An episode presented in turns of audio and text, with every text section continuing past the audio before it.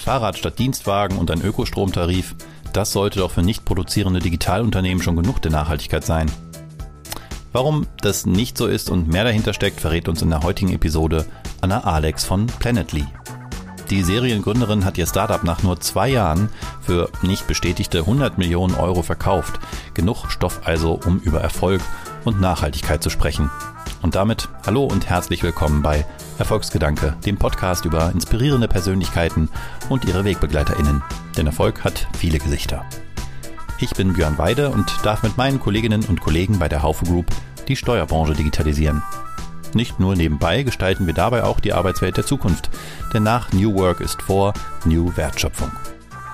Wo auch immer du die Episode hörst, abonniere und bewerte sie doch gern oder teile sie sogar in deinem Netzwerk, gern mit dem Hashtag Erfolgsgedanke. Aber jetzt erstmal gute Unterhaltung mit Anna Alex.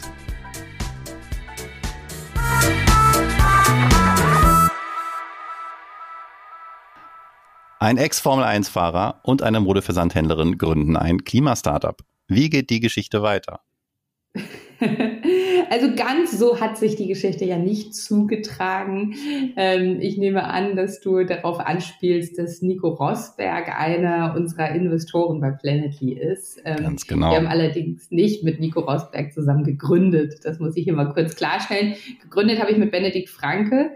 Ähm, ehemals äh, Gründer von Helbling und Benedikt und ich kennen uns schon seit vielen, vielen Jahren und sind sozusagen Kinder der Berliner Startup-Szene, haben uns damals bei Rocket kennengelernt und ähm, haben dann eine relativ ähnliche unternehmerische Reise zusammen durchgemacht. Benedikt hat Helpling gegründet, groß gemacht. Ähm, ich habe Outfittery gegründet, ähm, auch groß gemacht und irgendwann sind wir dort beide raus und uns war ganz klar, wir wollen wieder gründen und es war uns ganz klar auch, dass das, was wir da alles gelernt haben, wir aber für auch einen sehr starken Purpose einsetzen wollen. Also wir haben viel natürlich gelernt über Skalierung, wie mache ich Unternehmen groß, wie baue ich erfolgreiche Teams, wie baue ich erfolgreiche Marken, wie ähm, kommuniziere ich erfolgreich mit Kunden etc. Und uns hat äh, vereint, dass wir, dass wir all diese, diese Learnings ähm, einsetzen wollten für auch irgendwie einen starken intrinsischen Purpose, den wir haben. Und so kamen wir recht schnell auf das Thema Klima und ähm, äh, haben uns dem dann gewidmet und daraus ist Planetly entstanden. Und damit herzlich willkommen, Anna Alex von Planetly. Ja, das ist nicht einfach nur entstanden, das ist ähm, eine der beeindruckendsten deutschen Startup-Geschichten seit, seit Gründung von SAP, würde ich sagen. Auch wenn der Beginn jetzt in mhm. meiner zugespitzten Formulierung wie der Beginn eines schlechten Witzes klingt. Aber das sollte nur einmal deutlich machen, dass die Entstehung von solchen äh, ja gerade super gehypten auch, auch Startups ganz irre Wege nehmen kann. Und tatsächlich laut dem Wirtschaftsmagazin Kapital war der Deal, und du wirst ihn wahrscheinlich nicht kommentieren dürfen, 100 Millionen schwer, nur zwei, also zumindest die Bewertung von äh, Planet Lee und das nur zwei Jahre nach der Gründung. Das ist schon also ein abgefahrener Erfolg und dafür erstmal an dieser Stelle ein ganz heftiges. Herzlichen Glückwunsch. Vielen Dank und du hast vollkommen recht. Ich darf und möchte das nicht kommentieren. Nein. Und ich bin hier nicht der Investigativjournalist, der dich versucht, da auf das Glatteis zu führen, aber man muss das, glaube ich, für die Hörenden einmal mal klar machen. Das ist schon ganz abgefahren. Und wenn man sich mal anguckt, was Planetly macht, dann musst du uns, glaube ich, helfen, das so ein bisschen zu verstehen. Das heißt CO2-Management, jedenfalls wenn man auf eurer Website guckt. Und das klingt ja doch irgendwie gefühlt eher nach Europäischer Kommission als nach Greenpeace. Was steckt denn dahinter? Dahinter steckt, ähm, dass viele Unternehmen ihren eigenen CO2-Fußabdruck gar nicht kennen ähm, und es auch für Unternehmen gar nicht so leicht ist, den zu kennen. Ich habe das am eigenen Leib mitgemacht, als ich in meiner letzten Firma bei Outfittery 2018 unseren CO2-Fußabdruck äh, berechnen lassen wollte, um zu verstehen, was ich als Geschäftsführerin tun kann, ähm, um das Unternehmen nachhaltiger aufzustellen. Und habe gemerkt, dass es das, was ich erwartet hatte, was es gibt, gar nicht gibt. Ähm, nämlich ein Tool, was mir das ähnlich wie meine Finanzkennzahlen oder wie meine Marketingkennzahlen aufbereitet und mir Analysen gibt, um zu verstehen, in welchen Prozessschritten äh, entsteht eigentlich welcher, äh, welcher Anteil des CO2-Fußabdrucks. Und das gab es aber alles nicht. Und stattdessen musste ich arbeiten mit einem Berater, der mit seinem Excel-Sheet dann durch unsere Firma lief und dieses Excel-Sheet jede Menge Daten eingetippt hat ähm, und mir dann nachher irgendwann so ein PDF überreichte und sagte, so, das ist jetzt euer CO2-Fußabdruck fürs vergangene Jahr. Und da war ich so, warte mal eine Sekunde, das kann es doch jetzt hier irgendwie nicht gewesen sein. Ne? So der CO2-Fußabdruck ist für uns die wichtigste Kennzahl für die Menschheit des wahrscheinlich des ganzen Jahrhunderts. Dann können wir das doch jetzt nicht den Excel-Sheets überlassen. Ne? Und dann können wir das doch jetzt nicht pur als immer nur Blick in den Rückspiegel, wie hat der sich denn im letzten Jahr entwickelt? Dann müssen wir das doch auf einem gleichen und vergleichbaren ähm, Niveau und in einer vergleichbaren Granularität messen, wie wir auch unsere anderen wichtigen Business-Kennzahlen messen. Und ja, long story short, als ich das Tool daraus nicht gefunden habe, habe ich selbst gegründet. Aber das war 2018, hast du gerade gesagt. Und jetzt ist das Thema Nachhaltigkeit und auch sowas wie CO2-Bilanz jetzt auch durch die Gesetzesprechung der, der EU oder die neuen Vorgaben dort in aller Munde. 2018 jedenfalls bei mir nicht vielleicht über CO2 steigende äh, Benzinpreise oder so. Was hat dich damals bewegt? ähm, so früh dich auch als Unternehmerin mit einem ganz anderen Business mit dem Thema Klimafußabdruck, äh, äh, wie sagst du, CO2-Fußabdruck zu beschäftigen? Hm. Ja, ich habe mich damals dann an eine Initiative angeschlossen, ähm, die sehr früh diesen Hebel auch erkannt hat, den nicht nur ähm, Unternehmen gegenüber Privatpersonen haben, sondern auch den wir als Startup-Szene haben. Und äh, die Initiative heißt Leaders for Climate Action. Und im Zuge dieser Initiative habe ich geplätscht, dass ich sowohl meinen, den CO2-Fußabdruck meiner Firma kenne und ausgleiche, als auch meinen persönlichen ähm, CO2-Fußabdruck von, von mir und meiner Familie. Und ja, dieses Versprechen wollte ich einlösen und habe dann gemerkt, da gibt es aber überhaupt gar nicht die, die Tools zu. Und was wir nicht messen können, können wir nicht managen. Und ähm, so, das war dann, war dann der Grundstein hm. für Planet gelegt. Jetzt hast du damals zu, der, zu dem Zeitpunkt 2018, als du das gemacht hast, ähm, ein, ein Unternehmen gehabt, das im Bereich Mode unterwegs ist. Der sagt man sowieso so ein bisschen nach, dass sie da vielleicht ein Thema hat. Und dann wird auch noch ein Versandhändler natürlich mit der Tatsache konfrontiert sein, dass er da irgendwie Autos durch die Gegend schickt. Was entgegnest du denn so Digitalunternehmen, die sagen, ja, lass doch erstmal Bäcker und Aluminium verarbeitende Betriebe ran, ich produziere nichts, arbeite papierlos, ich bin doch schon klimaneutral. Hm. Also ich glaube, das stimmt nicht mehr. Das ist eine etwas veraltete Perspektive. Ähm, so hat man in den letzten Jahren oder ja, Jahrzehnten, würde ich mal sagen, darüber nachgedacht. Deswegen sind auch diese ne, ähm, Zementhersteller, äh, produzierenden Unternehmen etc., die sind als erstes dem europäischen Emissionshandel äh, unterworfen worden und äh, verpflichtet, ihre Emissionen zu reporten. Ähm, und ähm, das ist aber mittlerweile nicht, nicht mehr der Fall, sondern mittlerweile setzt sich mehr und mehr die Meinung durch und die vertrete ich auch voll, dass jedes Unternehmen seinen Beitrag zur Klimakrise leisten kann und leisten sollte. Und das zeigt sich ja auch in den von dir schon angesprochenen zukünftigen, sehr viel strikteren Reporting. Ähm, äh, und äh, Anforderungen, die an Unternehmen gestellt werden. Also in Zukunft muss jedes Unternehmen mit über 250 Mitarbeitenden, kommt ein bisschen auf die Industrien drauf an, aber im Schnitt kann man das so sagen, mit über 250 Mitarbeitenden seinen CO2-Fußabdruck ausweisen.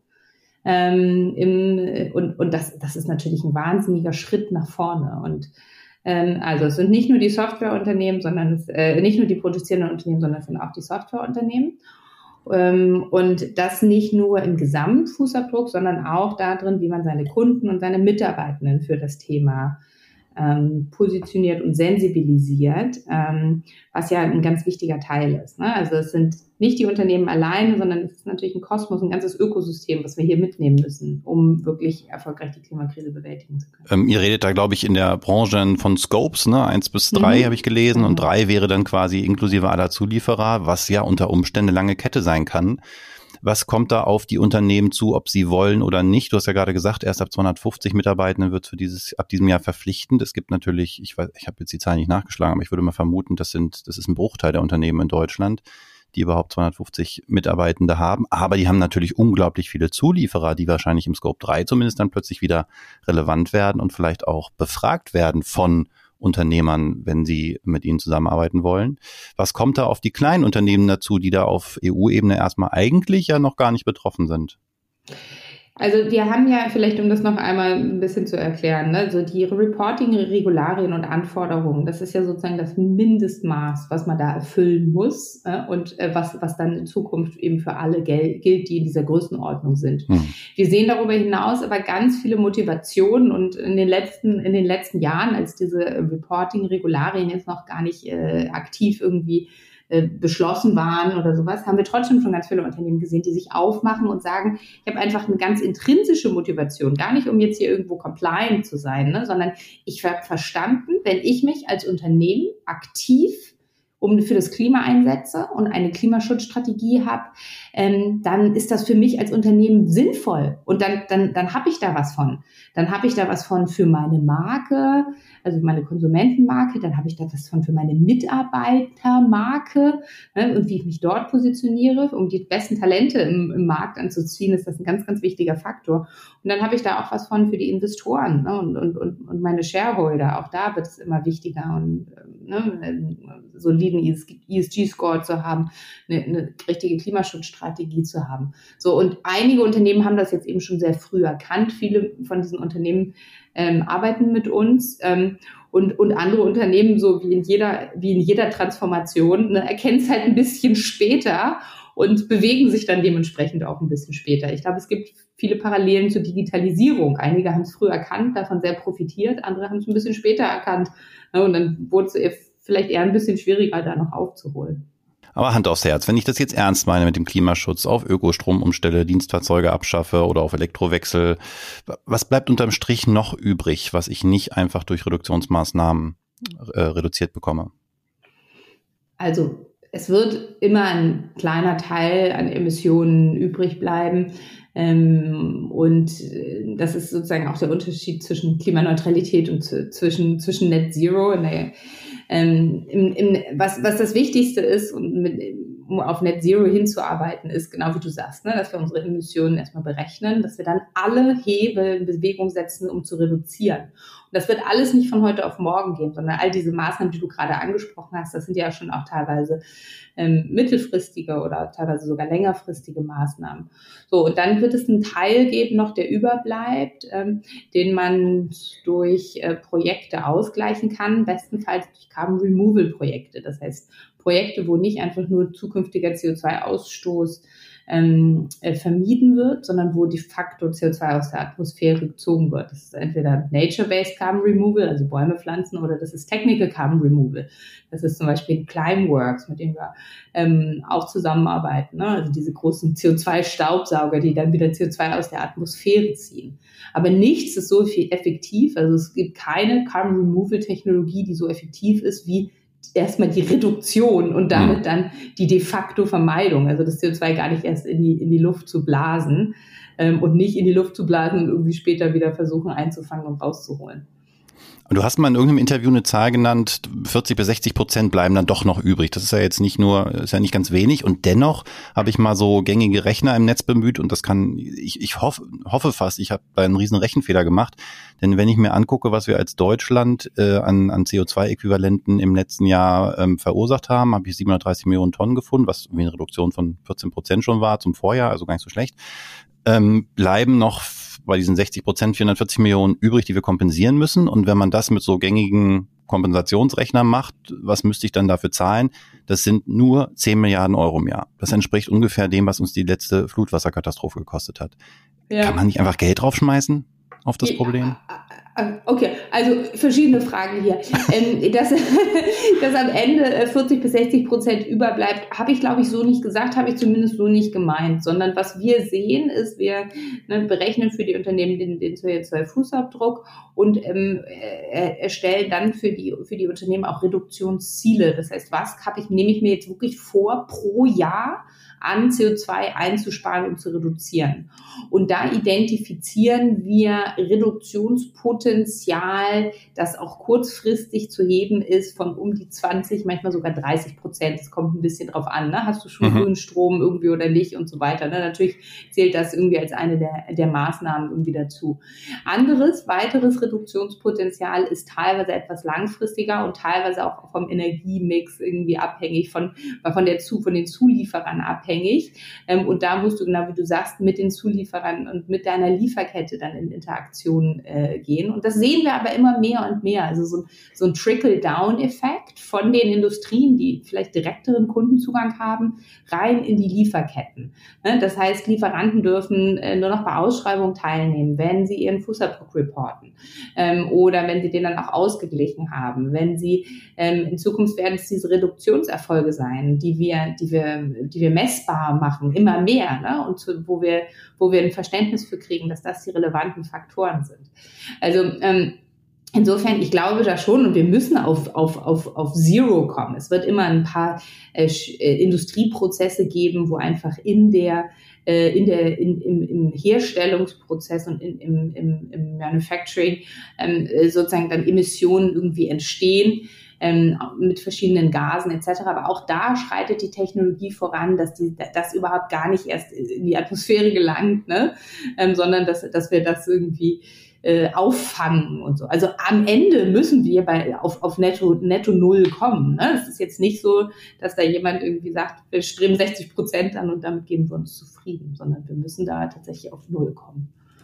Okay, das hilft nochmal fürs Verständnis, aber tatsächlich hatte mich ja auch überrascht, wie niedrig die Zahl in Euro ist, wenn man das, was noch übrig bleibt, selbst wenn man jetzt nicht 60 Prozent annimmt, macht es ja noch besser, dann müssen wir weniger zahlen für Kompensationsprojekte, aber nur 10 Milliarden, das klingt, ich meine, das geben wir im Jahr in Deutschland auch für Waffensysteme aus. Ich meine, das kann doch jetzt nicht eine Zahl sein, die uns so in Panik versetzt, dass wir sagen, eigentlich wissen wir gar nicht, wie wir die Klimakrise lösen, weil sie ist so komplex und so, so unbehebbar. Genau, so und das, das ist der nächste Punkt. Jetzt hast du dich sozusagen dieser Rechnung genähert über die, über die Kompensationsprojekte. Aber das ist eben das, was, was nicht geht. Ne? Wir können nicht einfach nur kompensieren und dann sagen wir, ach, ist ja alles irgendwie wunderbar, Hände hoch. Ähm, ne? das, das, das war es ja nicht, sondern ähm, wir müssen eben reduzieren. Und die Reduktion ist dann häufig pro Tonne, wenn man gewisse, erstmal gewisse Quick Wins irgendwie gehoben hat, doch auch durch, noch durchweg sehr, sehr viel teurer als ähm, die Kompensation Kompensationsprojekte.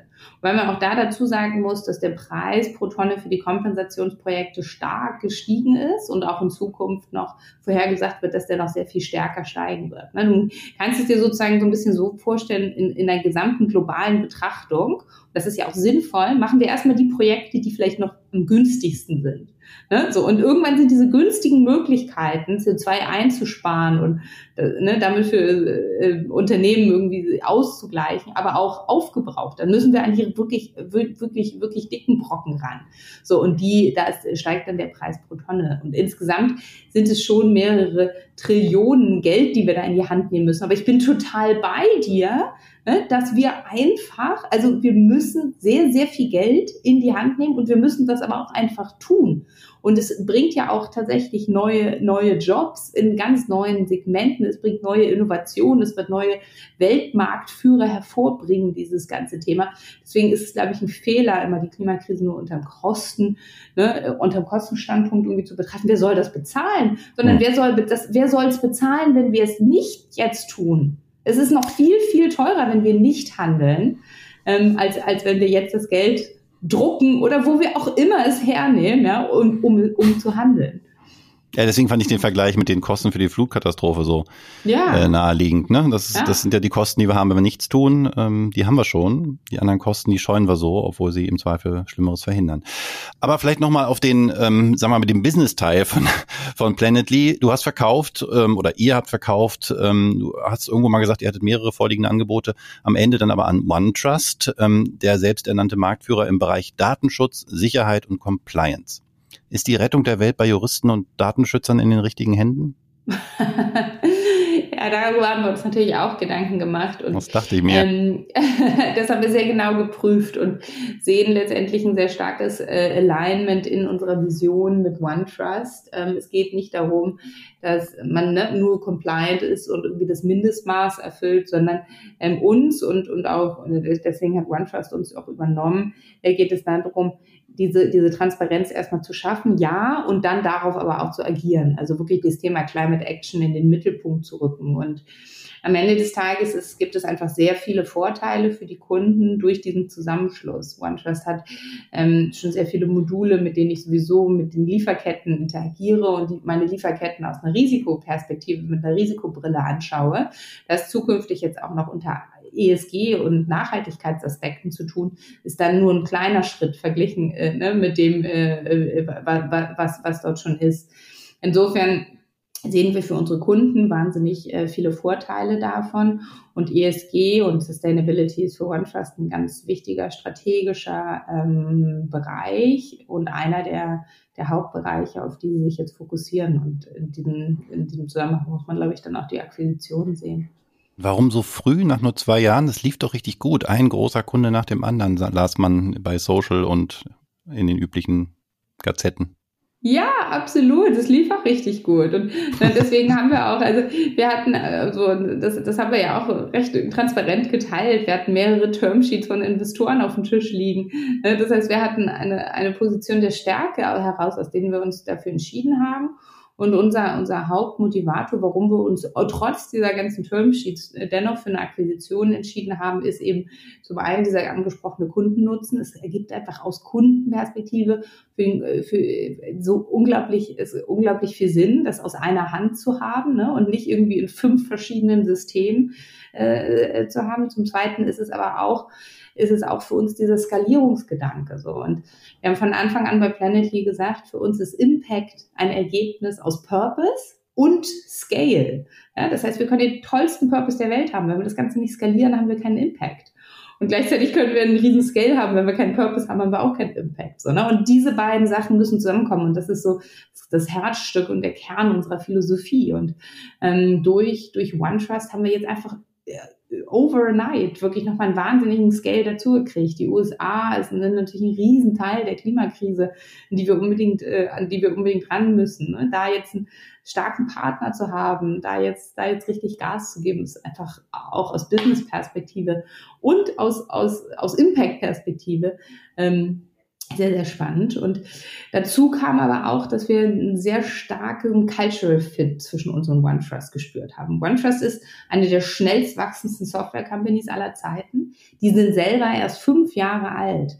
Ja, das heißt, da ist auch immer noch eine Startup-Mentalität. Da ist auch immer noch ein Aufbruch. Ne? Das ist jetzt kein Riesenkonzern oder sowas, in dem wir da jetzt irgendwie untergehen, ähm, sondern dieser Cultural Fit ist durchaus da und gegeben. Und deswegen ähm, kann ich jetzt auch ein paar Monate nach der Akquisition noch sagen, so, es war der richtige Schritt und es macht viel Spaß, da jetzt richtig so die, die gemeinsam an dieser Vision zu arbeiten.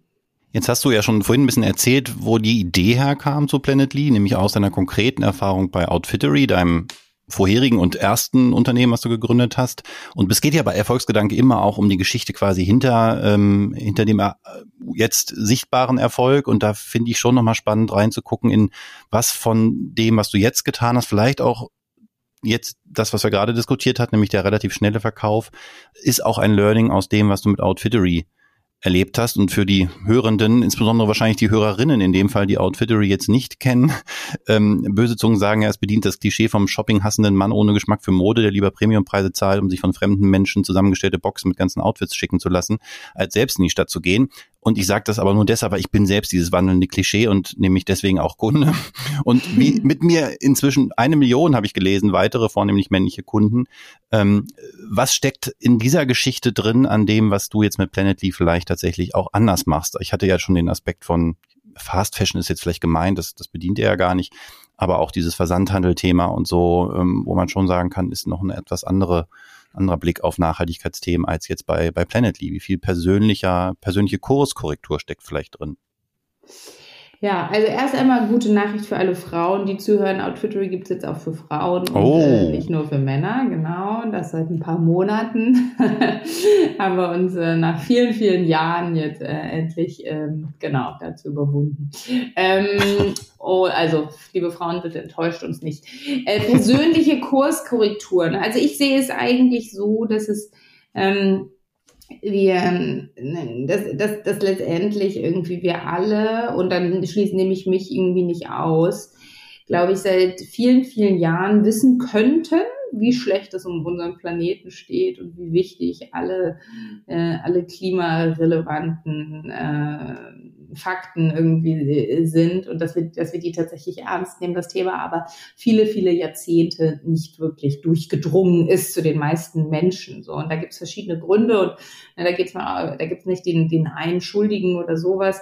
Da spielen natürlich auch die Medien irgendwie eine gewisse Rolle, da spielen aber auch die WissenschaftlerInnen eine gewisse Rolle, die uns, ja, die uns zwar das gesagt haben, aber die halt auch irgendwie, ne, teilweise vielleicht zu kompliziert irgendwie war es. Und es waren die Unternehmen, die dann nicht richtig zugehört haben und so weiter. Also es gibt eine ganze Reihe irgendwie, glaube ich, an, an Stakeholdern und dann, dann nehme ich mich auch nicht aus. Mir war das Thema nicht so präsent, als ich mein erstes Unternehmen gegründet habe. Und das hat sich jetzt mittlerweile geändert und Gott sei Dank hat sich das nicht nur bei mir geändert, sondern sich ein ganz weites Umdenken bei, ähm, bei anderen UnternehmerInnen, bei äh, weiteren EntscheiderInnen in der Wirtschaft. Also alle merken jetzt gerade, nein, es ist ein wichtiges Thema und wir stehen vor einer riesigen Transformation, vielleicht die größte Transformation, durch die unsere Wirtschaft jemals gegangen ist, und zwar die Nachhaltigkeitstransformation. Und es wird ändern, wie wir unsere Produkte sourcen, wie wir unsere Kunden ansprechen, wie wir unsere Mitarbeitenden gewinnen. Ja, es, wird, es wird sich alles ändern, es wird alles auf den Kopf stellen. Und deswegen hat das Thema sozusagen nicht nur aus einer intrinsischen Motivation jetzt Gott sei Dank endlich mal den Platz und die Aufmerksamkeit, die es verdient, sondern auch aus einer Business-Perspektive. Und ich glaube, jetzt müssen wir einfach alle zusammen gemeinsam irgendwie nach vorne schauen und sagen, so, ne, auch wenn wir es in der Vergangenheit irgendwie alle nicht zugehört haben, ähm, jetzt müssen wir es besser machen. So, was müssen wir jetzt machen und was müssen wir jetzt schnell machen?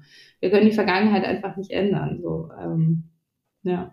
Aber wir können in die Vergangenheit gucken und das machen wir jetzt mal wie Steve Jobs, der ja mal gesagt hat, rückblickend äh, Connecting the Dots ergibt dann vieles äh, Sinn, was vielleicht, wenn man davor steht, äh, noch keinen ergibt. Wenn man deinen Lebenslauf so anguckt, äh, eben auch mal weiter zurück als nur Outfittery, dann denkt man, jedenfalls ich habe das gedacht beim Lesen, das ist wahrscheinlich sogar vorher schon der Masterplan gewesen. Du hast nämlich direkt nach dem Studium BWL, glaube ich, ne, studiert, ähm, bei Smava angefangen. Auch da war ich schon mal Kunde vor langer Zeit ähm, also am Startup, äh, Fintech, äh, dann warst du zwei Jahre bei Rocket Internet, dann bei Dein, Dein Deal, also immer in dieser Startup-Szene, war das schon immer dein Plan über deine ersten beruflichen Stationen auch sehr schnell ähm, zu lernen und dann selbst zu gründen?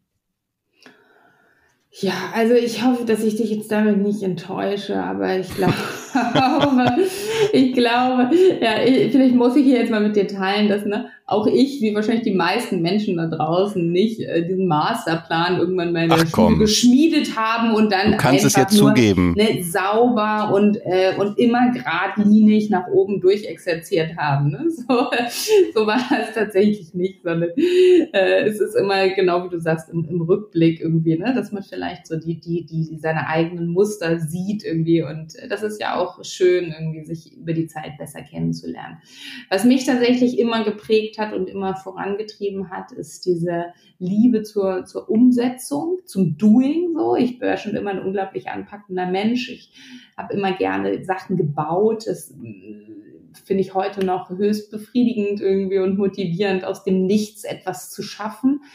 Ähm, und was mich aber auch schon immer äh, tatsächlich irgendwie ähm, begleitet hat, ist so die, die Liebe zur Natur und zu Tieren auch. Ich war schon immer unglaublich tierlieb irgendwie und habe mich damit so. Und äh, jetzt kannst du natürlich sagen, wenn du das beides zusammenbringst, dann ist das irgendwie Planetly.